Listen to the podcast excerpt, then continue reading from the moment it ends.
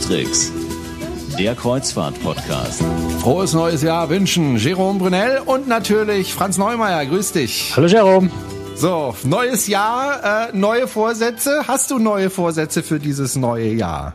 Aber was, ich bin inzwischen so alt, ich spare mir das mit diesen Vorsätzen, weil das kommt am Ende ja doch nichts raus. Ja, und ich überlege mir das vielleicht noch bis äh, morgen Mitternacht, also bis Silvester. Ähm, aber ich äh, glaube, so konkret werden meine Vorsätze jetzt nicht sein. Okay. Wir haben äh, mal wieder eine E-Mail bekommen, beziehungsweise einen Kommentar und darüber freuen wir uns ja immer sehr, wenn wir Kommentare bekommen, egal ob das auf cruestricks.de ist oder aber auch eine Kritik äh, in iTunes. Da können Sie natürlich auch Ihre Meinung zu unserem Podcast äh, kundtun. Äh, Martina hat uns geschrieben, sie hat einen eigenen Podcast, interessanterweise heißt Die Hörmupfel, gibt's auch eine eigene Webseite dazu und Martina scheint auch jemand zu sein, die sehr, sehr gerne auf Kreuzfahrtschiffen unterwegs ist. Und sie hat uns geschrieben, äh, wieder eine sehr interessante und informative Folge zu einem spannenden Thema. Auch die Aussicht auf das Thema Hotelschiffe hat mich innerlich jubeln lassen. Wir haben 2011 im Hafen von Stockholm ein Schiff liegen sehen, auf dem man Appartements beziehungsweise Zimmer kaufen konnte. Sind das solche Schiffe? Ich fand dieses Thema damals so interessant, dass ich hoffe, äh, Sie werden mal bald darüber berichten. So, dann machen wir das doch. Wir hatten es ja letztes Mal schon versprochen, ähm, wie Martina das ja richtig gesagt hat. Äh, war das jetzt so ein Schiff? was sie da gesehen hat? Ja, also ich kann natürlich nicht beschwören, was genau für Schiff sie da gesehen hat, aber es gibt tatsächlich in Stockholm äh, ein, äh, ein Schiff, was als äh, Hostel, als Jugendherberge genutzt wird, nämlich die Birger Jarl. Diese Norwe äh, nordischen Namen sind immer etwas schwer auszusprechen. Also die Birger Jarl ähm, ist dort als ähm, Hostel, als Jugendherberge unter dem Namen Anedin Hostel. Und äh, ja, also ich vermute, dass das das Schiff war. Ähm, man kann ja, man sieht ja bei all diesen äh, Schiffen, die heutzutage als Hotels genutzt werden, wahnsinnig viele sind es ohnehin nicht, aber die, die genutzt werden, sieht man, die haben immer eine sehr, sehr bewegte Geschichte einfach hinter sich. Die äh, sind irgendwann mal als Schiff ausgemustert worden, sind dann aufgelegen irgendwo, dann zigmal verkauft, dann äh, Museumsprojekt erwäh erwägt worden, dann vielleicht irgendwo mal kurz als Hotel betrieben, dann wieder zugemacht. Also die haben meistens haben die eine relativ äh, komplizierte und, und oft auch recht traurige Geschichte hinter sich. Und insofern ist kann es schon sein, dass das Schiff dann vor zwei, drei Jahren äh, vielleicht auch mal als Apartmentschiff irgendwie versucht wurde, da Kabinen drauf zu verkaufen oder sowas. Durchaus möglich. Also es gibt ja Hotelschiffe, das heißt, das sind Schiffe, die liegen in einem Hafen und dann kann man wie in einem normalen Hotel dort übernachten mit Frühstück und so weiter, was man so, so braucht. Äh, ich wusste auch, es gibt ein Schiff, das auch unterwegs ist. Ich glaube, das heißt The World. Korrigiere mich, wenn, ja, wenn ich ja, da falsch liege. Richtig, habe ich erst richtig? vor ein paar Wochen gesehen. Genau, da kann man nämlich äh, auch ein komplettes Appartement kaufen. Mhm. Äh, das kauft man und äh, dann gehört einem das und dann kann man jederzeit auf dieses Schiff, wo es halt gerade ist, und mitfahren. Man muss natürlich auch jährlich was bezahlen, weil der Betrieb des Schiffes kostet auch halt auch zu knapp, ja. Ja, kostet auch ein bisschen. Allein schon die ähm, Anreise zur Eigentümerversammlung ja. ist aufwendig. ich denke mal, die Leute, die das Geld haben, sich da drauf ein Appartement zu kaufen, die haben dann auch das Geld da anzureisen. Es ist ich sag's mal so, schweineteuer. Äh, aber das, das ist, ja ist zweite äh, übrigens noch in, in, Planung, also ob das jemals realisiert, okay. weiß ich nicht, aber die Utopia äh, mhm. soll auch in absehbarer Zeit also gebaut werden auf demselben Konzept. Aber dass es Schiffe geben soll, die im Hafen liegen und da bleiben und dass man da Apartments, Apartments äh, kaufen kann, das habe ich jetzt noch nicht gewusst. Gibt es sowas also tatsächlich? Weniger kaufen als vielmehr tatsächlich wirklich als Hotelschiffe, also die wirklich mhm. eben das Schiff selbst dient als Hotel, die Kabinen des Schiffs als Zimmer. Da gibt's ein paar, also die berühmteste ist sicher die Queen Mary äh, in Long Beach in Kalifornien, die da auch schon äh, sehr, sehr lange liegt, die also tatsächlich das Glück gehabt hat, nach ihrer glorreichen äh, Geschichte als Oceanliner bei Cunard dann eben als Hotel neue Verwendung zu finden und, und hat da ihre, ihre große Fanschaft. Das gibt ja auch immer wieder diese Gerüchte, dass auf der Queen Mary spukt. Da gibt's ganze ähm, Führungen, die sich nur mit dem Thema Geister auf der Queen Mary beschäftigen. Also die Queen Mary hat's, kann man mal so sagen, hat's geschafft. Ja, auch sehr, sehr lange schon überlebt, nämlich seit 1967. Also die ist da wirklich schon richtig lang, hat auch schwierige Zeiten durchgemacht, ähm, ist aber jetzt recht erfolgreich.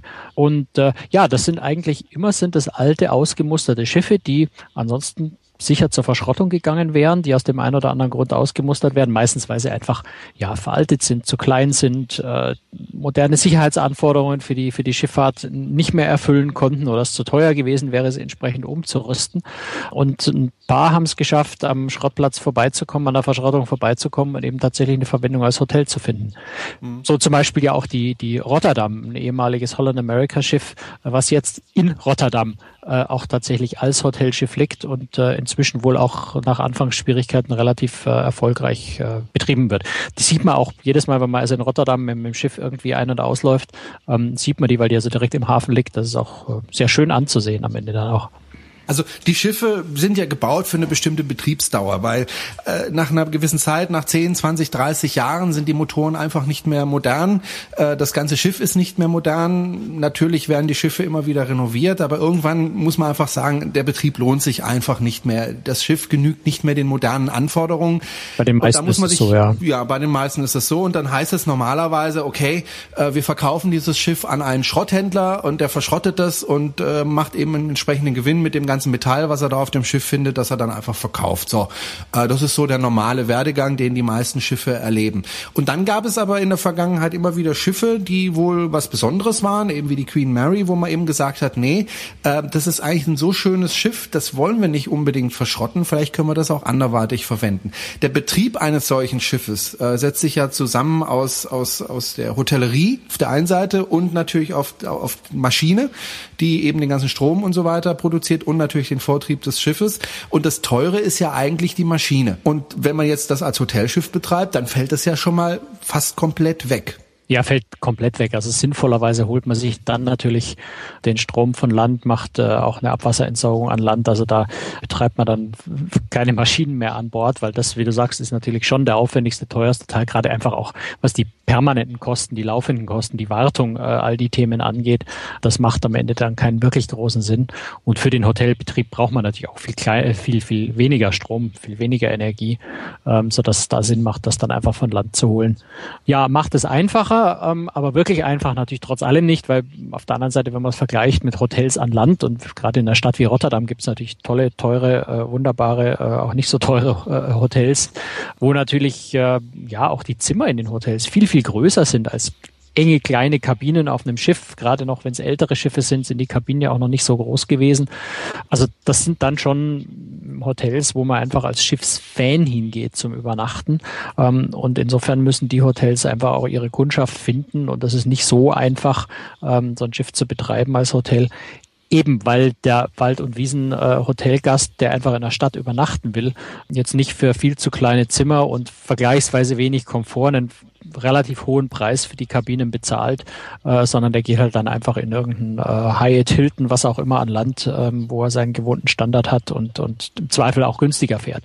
Also so ein bisschen ähm, Nostalgie und ein bisschen Fanschaft muss da schon dabei sein, dass man auf so einem Schiff übernachtet. Aber es hat dann natürlich auch seinen ganz besonderen Reiz. Ich meine, du hast es schon angesprochen, die Kabinen sind natürlich viel kleiner als jetzt ein modernes Hotelzimmer. Das heißt, da muss man sich durchaus einschränken. Bedeutet das dann auch, dass die Übernachtungen etwas günstiger sind als an Land oder ist es sogar im Gegenteil teurer? Äh, kann man jetzt so pauschal nicht sagen, aber tendenziell, äh, also gerade wenn man jetzt den Standard vergleicht, teurer, ohne Zweifel. Nun gibt es ja nicht nur Kabinen an Bord, sondern da ist ja noch ein ganzes Schiff und auf einem Schiff ist ja normalerweise auch ein Hotelbetrieb und äh, die laufen ja dann weiter, diese Hotelbetriebe. Das heißt, ich kann dann auch am, auf dem Schiff frühstücken, ich kann da Mittagessen, ich kann da Abendessen, aber ich vermute mal, die Konzepte unterscheiden sich schon von einem normalen Kreuzfahrtschiff. Da ist es ja oft so, ich habe einmal bezahlt und dann habe ich alles inklusive, zumindest mal das Buffet-Restaurant.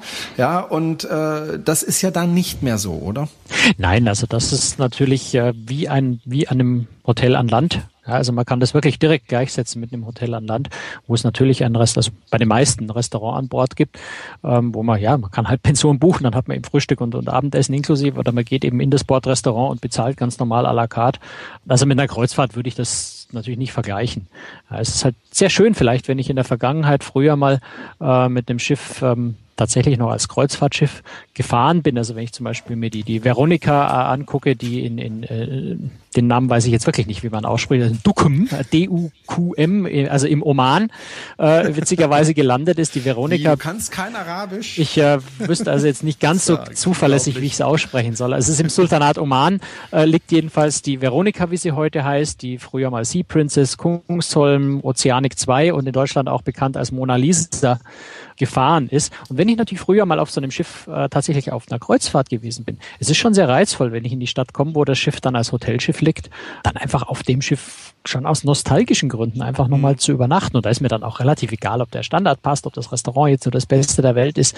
Da kommt es vor allem darauf an, mein, mein Lieblingsschiff, meine Erinnerungen aufzufrischen. Dann nimmt man auch ein paar, paar Nachteile durchaus in Kauf. Die Veronika übrigens äh, leider sehr schade. Die ist inzwischen schon wieder geschlossen. Also hat am 3. Oktober äh, diesen Jahres den Betrieb wieder eingestellt, hat sich offensichtlich nicht rentiert. Da ist dann eben die Zukunft auch wieder ungewiss. Also das passiert mit Schiffen, die als Hotel betrieben werden, auch relativ häufig, dass es sich dann am Ende doch irgendwie nicht mehr rentiert. Dann wird es wieder zugemacht, dann sucht man wieder nach einem Käufer oder versucht einen Weg zu finden, es wieder zu eröffnen. Ja, manchmal gelingt es und manchmal auch nicht. Bei manchen Kreuzfahrten ist es doch so, wir haben auch schon in der Vergangenheit darüber gesprochen, dass im Grunde äh, nicht die Destinationen des Kreuzfahrtschiffes das Interessante sind, sondern das Kreuzfahrtschiff an sich. Also dass sich alles auf dieses Kreuzfahrtschiff ähm, konzentriert. Das heißt, die Theateraufführungen, die Restaurants, die es an Bord gibt, das Schwimmbad, das an Bord ist und so weiter. Da gehen die Leute fast gar nicht mehr an Land. Äh, aber damit kann man es trotzdem trotzdem nicht vergleichen, diese, diese Hotelschiffe. Äh, nee, gar nicht, weil du hast natürlich das ganze Entertainment, all das hast du nicht. Es ist jetzt auch nicht äh, die, die große Anzahl an, an Crew an Bord, die, die bei jeder Gelegenheit um dich herumspringt und dir einen Cocktail anbietet und, und Häppchen reicht. Und, also das hast du alles nicht. Du musst es wirklich, wirklich sehr viel Schade eigentlich. wie ein Hotel sehen, beziehungsweise einige davon sind auch wirklich eher so Hostels, Jugendherbergen, äh, wenn man so will. Also gerade die, die Bergajal in, in Stockholm äh, ist eher so Jugendherbergsartig. Auch die Bo Amore in, in Turku. Da war ich ja sogar vor ein paar Wochen, habe ich mir auch angeschaut, das Schiff. Äh, mhm. War leider nur in der Nacht dort, deswegen war es zum Fotografieren teilweise ein bisschen schwierig und es waren irgendwie auch, ja, es waren kaum Leute an Bord. Also ich bin da kaum einem Angestellten begegnet. Ich bin über das ganze Schiff gewandert und so mhm. wie ein Geist ähm, und habe mir das alles angeguckt. Ähm, es ist natürlich sehr, sehr einfach. Ne? Das sind Stockbetten zum Teil in den Zimmern und hat mehr so die Anmutung einer Jugendherberge. Aber es ist halt ein schönes äh, historisches Schiff in dem Fall von, von 1960, ähm, das letzte kommerzielle Dampfschiff, das als kombiniertes Passagierschiff und Autofähre zwischen Schweden und Finnland gefahren ist. Also das sind halt einfach natürlich ähm, Schiffe, die die Geschichte haben, die Flair haben und das ist das, was sie dann vor allem ausmacht. Weniger irgendwelche künstlichen Show-Attraktionen, die drumherum gemacht werden oder, oder was sonst eine Kreuzfahrt ausmacht. Wäre vielleicht eine Marktlücke, ne? Wir machen das mal. ja, wer weiß. Also ist natürlich schon auch so ein bisschen äh, eine Kostenfrage, wie man das einfach alles hinkriegt. Ne? So mein mein absolutes Lieblingsschiff ist ja Hotelschiff ist, ist die Delta Queen, ne? ein ehemaliger tatsächlich auch historischer ähm, Flussschaufelrad, Dampfer, der mhm. auch mit Dampf gefahren ist, auch noch fahren könnte, wenn er denn dürfte. Also die Dampfmaschinen ist alles noch intakt und wird gewartet. Die in den Chattanooga liegt, ähm, also eigentlich ein touristisch sehr spannender Ort. Aber auch da merkt man schon und, und wenn man sich mit den Leuten unterhält, es ist wirklich schwierig, weil einfach die Kosten auf einem Schiff trotzdem man natürlich die Maschinerie stillgelegt hat und viele Kosten von dem laufenden Betriebsschiff nicht hat, einfach die Kosten vergleichsweise hoch sind im, im Vergleich zu einem Hotel an Land so dass es ja es ist es ist einfach ein hartes Geschäft. Es ist wirklich schwierig, äh, so ein Hotelschiff äh, dauerhaft offen zu halten, wenn man wenn man vor allem natürlich irgendwo die Absicht hat, ein historisches Schiff auf die Art und Weise auch zu bewahren. Mhm. Ich wollte gerade fragen, ein Schiff liegt ja im Wasser. Wasser und Metall vertragen sich meistens nicht so wahnsinnig gut. Äh, rosten die den äh, Betreibern nicht einfach äh, weg? Ja, letztendlich natürlich auch das. Ja, die verrotten vor sich hin. Also es ist äh, immer eigentlich so ein Schiff das nicht dauerhaft im Betrieb ist und dadurch ständig überall gewartet und gepflegt wird, geht vergleichsweise schnell kaputt. Und würde man das tatsächlich so intensiv warten wollen, während das auch im Hafen liegt, sind wieder die Kosten einfach so immens, dass ein normaler Hotelbetrieb das kaum einspielen kann. Leider. Mhm. Ja. Deswegen hat man ja auch das Drama um die, die Queen Elizabeth II, ne, die ja seit äh, fünf Jahren inzwischen in Dubai äh, liegt, immer wieder neue Konzepte gemacht worden, immer wieder große Ankündigungen gemacht worden, dass sie zu einem Hotelschiff umgebaut wird. Sollte ja ursprünglich in, in Port Rashid in Dubai äh, so quasi die Hauptattraktion des neuen Kreuzfahrthafens werden, auch als Hotelschiff. Dieses Jahr ist nur angekündigt worden, dass sie, äh, dass sie nach Asien verkauft werden soll, in großen, zu einem großen Hotel, Luxushotel, fünf Sterne Luxushotel Hotel umgebaut werden sollte und irgendwo in Asien, haben sie noch nicht genauer gesagt, wo Betrieb gehen sollte. Es ist auch schon der Auftrag an die, an die Costco-Werft in, in, in Zuschan gegangen, das Schiff umzubauen. Sie sollte Mitte Oktober Dubai verlassen, sie ist immer noch dort. Also offensichtlich ist auch an den Plänen schon wieder was schiefgegangen. Und äh, ja, ist anscheinend eine äußerst mühselige Angelegenheit, äh, mhm. Schiffe als Hotels langfristig oder auch mittelfristig irgendwie in Betrieb zu halten. Was nach wie vor sehr, sehr schade finde. Angenommen, ich bin noch nie auf einem Kreuzfahrtschiff gewesen und überlege mir jetzt eine Reise zu machen, aber bevor ich die Reise mache, möchte ich es einfach mal ausprobieren. Wäre da zum Beispiel die Rotterdam so eine Gelegenheit zu sagen, okay, ich gehe jetzt mal zwei Nächte auf so ein Schiff und wenn es mir dann gefällt, dann buche ich mal eine Kreuzfahrt oder ist der Unterschied dann doch zu groß? Naja, der Unterschied ist natürlich vor allem deswegen schon so groß, weil die Schiffe, die jetzt als Hotelschiffe äh, betrieben werden, natürlich sehr alte Schiffe sind. Also irgendwo aus den 60er Jahren oder aus den 70er Jahren Jahren. Ähm, das ist kein Vergleich mehr zu modernen Kreuzfahrtschiffen. Das ist das eine. Äh, und das andere ist, ja, die Schiffe sind nicht in, in, bis in die letzte Ecke top gepflegt. Das heißt, sie schauen manchmal die schauen auch so ein bisschen runtergekommen, schmuddelig aus. Das hat eine gewisse Romantik, ja. Das ist ganz wunderbar, aber man kann sich nicht wirklich vorstellen, wie sich ein modernes Kreuzfahrtschiff deswegen anfühlt. Also wer wirklich ausprobieren will, wie sich eine Kreuzfahrt anfühlt, dem würde ich eher eine Kurzkreuzfahrt empfehlen. Collarline zum Beispiel. Ja, zum Beispiel mit der Collarline von, von ja. Kiel nach Oslo und zurück die zwei, drei, äh, zwei Tage. Oder auch, was ja auch ähm, richtige Kreuzfahrtreedereien Collarline ist ja eigentlich so eine Kombination aus Kreuzfahrtschiff und Fähre, auch wenn die Schiffe Kreuzfahrtschiffen mhm. sehr, sehr ähnlich sind. Aber auch reguläre Kreuzfahrtgesellschaften äh, bieten ja Kurzreisen an mit, mit zwei, drei Nächten. Queen Mary 2 zum Beispiel fährt relativ häufig äh, Southampton, Hamburg, Hamburg, Southampton äh, zwei Nächte als Kurzkreuzfahrt. Solche Geschichten sind dann eigentlich sinnvoller, wenn man ausprobieren will, ob eine Kreuzfahrt für einen das Richtige ist. Das sind die Hotels. Ja, also nur, nur sehr marginal geeignet dafür. Einfach weil mhm. sie sich dann doch sehr stark unterscheiden. Wenn ich jetzt mal auf so einem Kreuzfahrtschiff übernachten möchte, also auf so einem Hotel-Kreuzfahrtschiff, äh, wo kann ich das in Europa, außer in Rotterdam? Ist das die einzige Möglichkeit? Ähm, nee, also es ist die Rotterdam in Rotterdam. Dann ist eben die Birger in Stockholm, äh, die Bore in Turku. Was haben wir noch in Europa?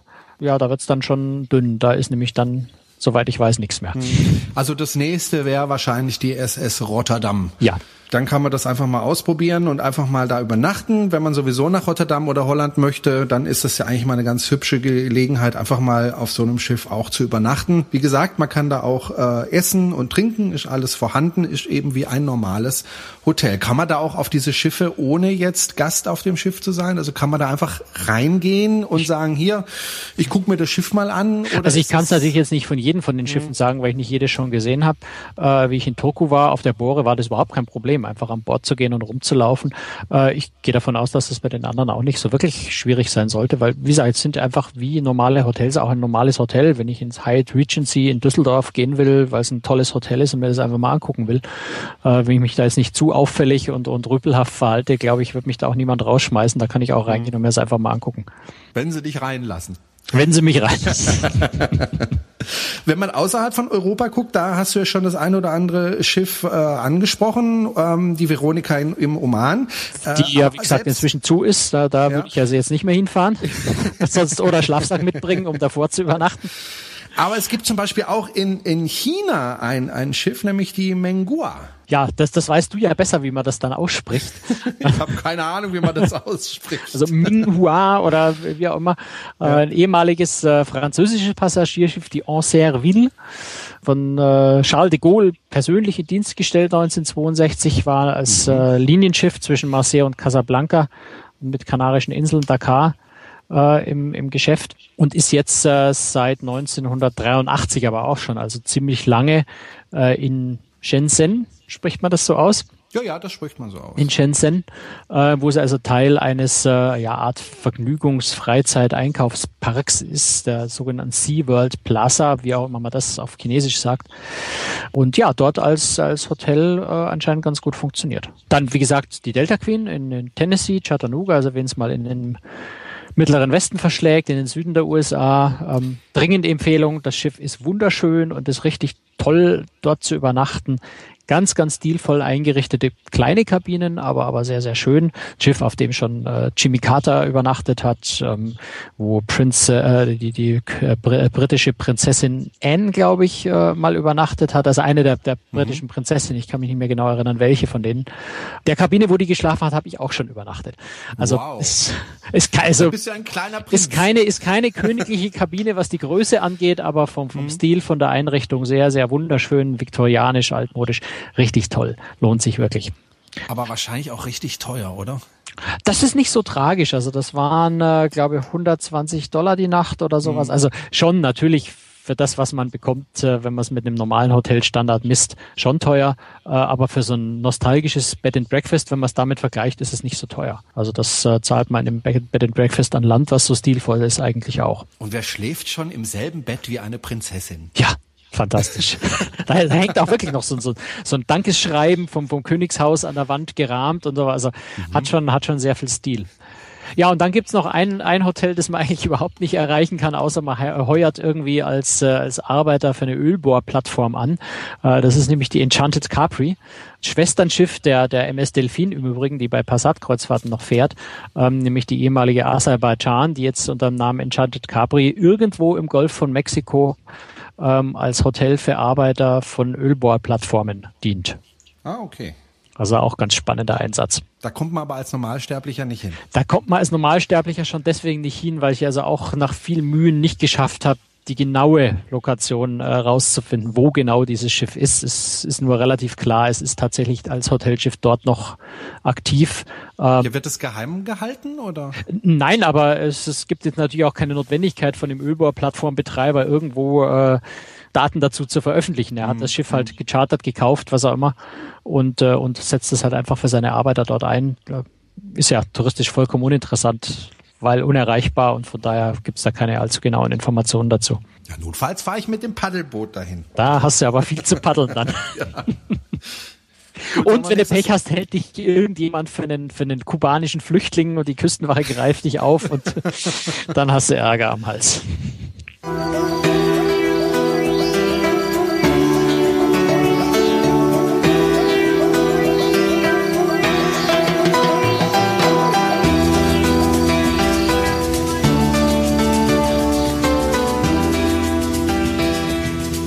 So, wir schwenken jetzt thematisch von Schiffen, die ja nicht mehr so ganz im Betrieb sind, zu Schiffen hin, die im Betrieb sind. Und wenn Schiffe im Betrieb sind, dann kann auch mal was schieflaufen. Leider Gottes passiert das immer wieder. Wir haben ja in der letzten Folge schon oder vorletzten, ich weiß es nicht mehr, über Flusskreuzfahrtschiffe gesprochen, die den einen oder anderen Unfall hatten. Jetzt gab es wieder einen Vorfall, diesmal auf hoher See, nämlich die King Sea Ways. Das ist ein äh, Fährschiff, äh, das in Brand geraten ist. Äh, Franz, wir haben uns ja schon öfter unterhalten über Gefahren auf dem Meer und eine eine der größten Gefahren eben ist, äh, das hat sich bis heute nicht geändert, Feuer. Ja, klar. Also das ist einfach äh, deswegen so problematisch, weil man im Feuer auf einem Schiff halt schwer entkommen kann, äh, weil die Rauchgase halt sehr, sehr giftig sind. Das heißt, äh, die eigentliche Gefahr ist nicht, ja gut, natürlich das Feuer selber auch, aber äh, für die Passagiere vor allem dann auch die Rauchgase, denen man einfach kaum entkommen kann, ja, ins Freie. Aber wenn das Feuer natürlich groß genug wird, dann äh, wird es auch im Freien schwierig zu atmen. Gott sei Dank war also jetzt bei der bei der King Seaways das Ganze natürlich bei weitem nicht so dramatisch. Aber was was ein bisschen erschreckend ist, äh, ist es handelt sich offensichtlich um Brandstiftung. Also es ist offensichtlich äh, ein Mann gewesen, der tatsächlich absichtlich in seiner Kabine Feuer gelegt hat und das muss einem schon natürlich so ein bisschen zu denken geben, wie verrückt jemand tatsächlich sein muss, wie völlig durchgeknallt jemand sein muss, der, der tatsächlich auf einem Schiff, auf dem er selbst sich ja auch noch befindet, ja, er setzt sich ja da selber in die eigene Falle, dann in seinem, in seinem Zimmer, in seiner Kabine kokelt und, und äh, die Kabine in Brand setzt. Also im Endeffekt konnte das Feuer Gott sei Dank recht schnell, nämlich innerhalb von 15 Minuten offenbar äh, gelöscht werden. Trotzdem haben eben 29 Personen insgesamt Rauchgasvergiftungen erlitten. Offensichtlich die meisten relativ leicht, so dass sie an Bord behandelt werden konnten, aber sechs sind dann doch mit dem Hubschrauber äh, in die Klinik an Land geflogen worden. Also das ist dann schon, ja, also ohne Verletzte, ohne Probleme geht ein Brand auf einem Schiff selten ab. Selbst dann, wenn sehr, sehr schnell gelöscht werden kann wie da und wohl der Schaden sich auch relativ in Grenzen hält. Also wohl die Kabine, ein paar benachbarte Kabinen sind noch ein bisschen verrußt, verraucht und der Kabinengang, nehme ich mal an, wird ein bisschen verrußt sein. Äh, ansonsten ist dem Schiff offensichtlich nicht viel passiert. Das wird ja mal sehr ernst genommen von den Reedereien, äh, die Brandgefahr. Auch die Leute, die dort arbeiten, werden äh, ausgebildet zum Feuerlöschen. Ich kann es aus eigener Erfahrung sagen. Ich weiß nicht, ob ich das schon mal erzählt habe. Ähm, auch ich wurde damals ausgebildet, bevor ich auf die AIDA bin, äh, musste dann auch in voller Montur, also äh, mit äh, Atemmaske und mit äh, ja, Sauerstoffflaschen so auf dem Rücken. 50 Kilo Ausrüstung, ne? Ja, also es war ganz, ganz, also ich habe das als wirklich furchtbar empfunden und seither bewundere ich wirklich die Leute, die das machen. Ähm, ich bin damals in so einen Container reingelassen worden, wo eben Feuersimul, also in einem Feuersimulator und musste dort also herumlöschen mit einem sehr schweren Schlauch. Ich bin da rausgekommen und musste da erstmal zehn Minuten nach Luft schnappen. Ich war völlig fertig. Äh, das, die Übung ging, was weiß ich, fünf, zehn Minuten. Äh, ich war fix und fertig, aber man musste es üben und das ist auch gut so. Und äh, seither habe ich also wirklich allerhöchsten Respekt vor den Leuten, die da also regelmäßig mit solchen Ausrüstungen in Brände reingehen. Ja. Also das wird sehr ernst genommen, das Thema. Man muss aber auch sagen, äh, Fährschiffe sind, wenn man jetzt mal wenn man das überhaupt kann, Fährschiffe mit Kreuzfahrtschiffen vergleicht, dann, dann doch ein bisschen gefährlicher, weil sie einfach von der Konstruktion gefährlicher sind. Zum einen, weil sie eben an durchgehende äh, wo eben das Wasser dann auch durchströmen kann, da wo die Autos sind. Ne? Äh, da kann das Wasser natürlich durchströmen, da gibt's keine Schotten oder ähnliches oder kaum. Äh, das ist die eine Gefahr und die andere Gefahr, wir kommen jetzt wieder auf die Brandgefahr zurück, ist, da sind Autos drin. Autos haben Motoren, die sind, wenn sie da ankommen, heiß. Da sind auch Dinge drin, die vielleicht nichts dort zu suchen haben und so weiter. Das heißt also auch eine zusätzliche Gefahr. Ja klar, also durch die durch die PKWs, das Benzin in den Tanks, äh, aber vor allem natürlich auch LKWs, die ja sehr viel über äh, Fähren transportiert werden. Ganz unterschiedliche Ladung auf den LKWs, sodass da natürlich äh, zusätzliche Risiken vorhanden sind. Andererseits gibt es entsprechend auf Fähren natürlich auch äh, ausreichend Sicherheitsvorschriften, ähm, sodass man das schon versucht äh, zu kontrollieren, soweit möglich. Aber wenn sowas wie in dem Fall jetzt natürlich passiert, wo jemand absichtlich Feuer legt, da hilft dann auch die letzte Sicherheitsmaßnahme nichts mehr, wenn es jemand wirklich drauf anlegt. Ja, dann kann man nur noch hoffen, dass die äh, Feuerwehrleute an Bord gut ausgebildet sind, das Problem schnell in den Griff kriegen, wie es hier ja auch erfreulicherweise gelungen ist und äh, am Ende die Situation einfach äh, professionell äh, unter Kontrolle gebracht wird.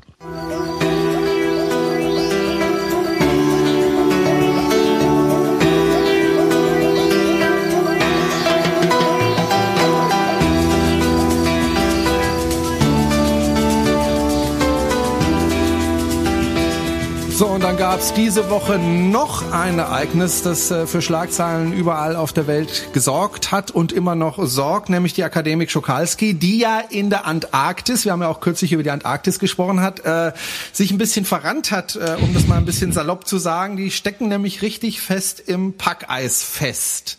Ja, die waren auf, äh, naja, Gott sei Dank, Gott sei Dank ja eher nicht. Ne? Also die Akademik Schukalski ist ein Schiff, das durchaus immer wieder auch als Kreuzfahrtschiff eingesetzt wird. In dem Fall war es so eine Art private Expedition ähm, auf den Spuren eines äh, in Australien, Neuseeland recht berühmten äh, Polarforschers, nämlich dem Douglas Mawson. Ähm, also auf dessen Spuren haben die, sind die schon über, über einen Monat äh, mit dem Schiff tatsächlich durch die Antarktis und äh, entlang der Antarktis äh, gefahren äh, und waren eigentlich schon auf dem Rückweg äh, nach Hause nach Neuseeland und sind dann eben in der Commonwealth Bay witzigerweise einer der Orte, wo wohl auch der Douglas Mawson damals auf seiner Expedition vor 100, fast 100 Jahren irgendwo mal festgesteckt ist, tatsächlich dort dann in so, so dickes Eis gekommen, dass kein Vorankommen mehr war. Und haben dann am, äh, an Weihnachten einen Notruf ausgesendet und um Hilfe gebeten, äh, was dazu geführt hat, dass jetzt Eisbrecher auf dem Weg waren dorthin. Das ist jetzt ein chinesischer Eisbrecher schon dort angekommen, ich glaube ein französischer Eisbrecher. Beide haben es äh, bis jetzt aber vergeblich versucht, bis zu dem Schiff vorzudringen, einfach weil das Eis zu dick ist. Also eine wirklich ernste Gefahr besteht im Moment sicher noch nicht. Aber man muss halt auch einfach sagen, klar, die Akademie Schukalski ist, äh, ist eisverstärkt, die ist für sowas schon gebaut.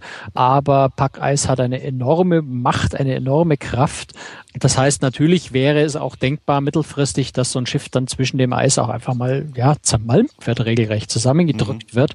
Das heißt, ewig können die da vermutlich nicht sitzen, auch wenn natürlich auch in den historischen äh, Antarktis-Expeditionen durchaus äh, Schiffe sich festgefahren haben und dann auch mal zwei, drei Jahre tatsächlich sogar im Eis festgesteckt sind und unter Umständen auch wieder freigekommen sind oder auch nicht. Und äh, ja, insofern kann man also jetzt im Moment äh, nach, nach aktuellem Stand heute, wo wir aufzeichnen, das kann ja. sich natürlich bis, bis äh, unsere Hörer uns hören, äh, geändert haben. Aber im Moment äh, sehen die Passagiere des Schiffs wohl zwar am Horizont die Eisbrecher und äh, Hubschrauber kreisen wohl auch gelegentlich über ihn, um zu sehen, ob vielleicht irgendwo sich eine Rinne auftut oder das Eis ein bisschen dünner ist, dass man durchkommt. Aber im Augenblick ist kein Herankommen. Und, die äh, sehen das ja noch recht entspannt, die Passagiere. Äh, die machen lustig Fotos, twittern fröhlich vor sich hin. Ja, laden und, Videos äh, ins Internet. Also im Moment sind die da wohl noch frohen Mutes, erleben das noch als spannendes Abenteuer, noch so als mhm. extra kleine Draufgabe auf ihre ohnehin vermutlich ziemlich tolle Reise gegen Ende. Ähm, man kann ihnen da nur wünschen, dass es am Ende dann auch gut ausgeht und sie dort äh, mit ihrem eigenen Schiff wieder rauskommen und nicht womöglich mit dem Hubschrauber ausgeflogen und dann mit irgendeinem anderen Schiff nach Hause gebracht werden müssen. Mal ganz unabhängig davon, was denn, äh, was den Veranstalter dieser Reise diese ganze Aktion auch jetzt schon kostet. Äh, was halt auch ein bisschen ärgerlich ist, äh, da werden ja auch viele Kräfte gebunden, um eben an dieses Schiff ranzukommen. Du hast es ja schon angesprochen, jetzt das dritte, der dritte Eisbrecher, der jetzt versucht, äh, dieses Schiff zu befreien. Eigentlich haben die Besseres zu tun, als äh, lustige Wanderschaften da äh, zu retten. Naja gut, aber das ist in der Seefahrt äh, ganz normal und schon immer üblich ähm, und, und ein ungeschriebenes Gesetz, dass man sich natürlich gegenseitig hilft, wenn man in Not gerät. Und das ist eine ganz klare Notlage und, und äh, wenn ein Eisbrecher in der Nähe ist, dann kommt er da natürlich zu Hilfe. Das heißt ja nicht, dass er kostenlos zur Hilfe kommt. Also ähm, am Ende werden die dann schon eine schöne Rechnung präsentieren und da kann man dem Veranstalter auch nur Daumen drücken, dass er sehr gut versichert ist oder sehr viel Geld auf der hohen Kante hat, äh, um den Einsatz zu bezahlen, denn das ist schon richtig teuer wir können das wahrscheinlich nicht so beurteilen und du auch nicht, aber war das leichtsinnig da mit dem Schiff sich da so weit vorzuwagen? Oder haben die einfach Pech gehabt? Schwer also ich, zu beurteilen. Ist, ne, von ist natürlich, ich, da, da müsste man die genaue Lage sich anschauen. Ich würde einfach sagen, nein, Pech gehabt. Antarktis ist Antarktis und ist kein, ist kein äh, Mittelmeer. Selbst das Mittelmeer kann, kann ziemlich bösartig sein. Antarktis ist ein sehr, sehr raues, sehr schwieriges Gebiet. Äh, Eis ist, ich möchte jetzt nicht sagen unberechenbar, weil es gibt natürlich schon Leute, die sich mit Eis sehr, sehr gut auskennen und das schon ein bisschen berechnen können. Aber so die letzte absolute Sicherheit hat man dort nie. Und äh, insofern, ja, das kann passieren. So, dann hoffen wir mal, dass die Jungs und Mädels auf der Akademik Schokalski bald gerettet werden. Wir drücken alle Daumen. Danken fürs Zuhören. Wünschen, wie gesagt, ein frohes neues Jahr 2014 und wir hören uns in einer Woche wieder. Tschüss, Franz. Tschüss, Jerome.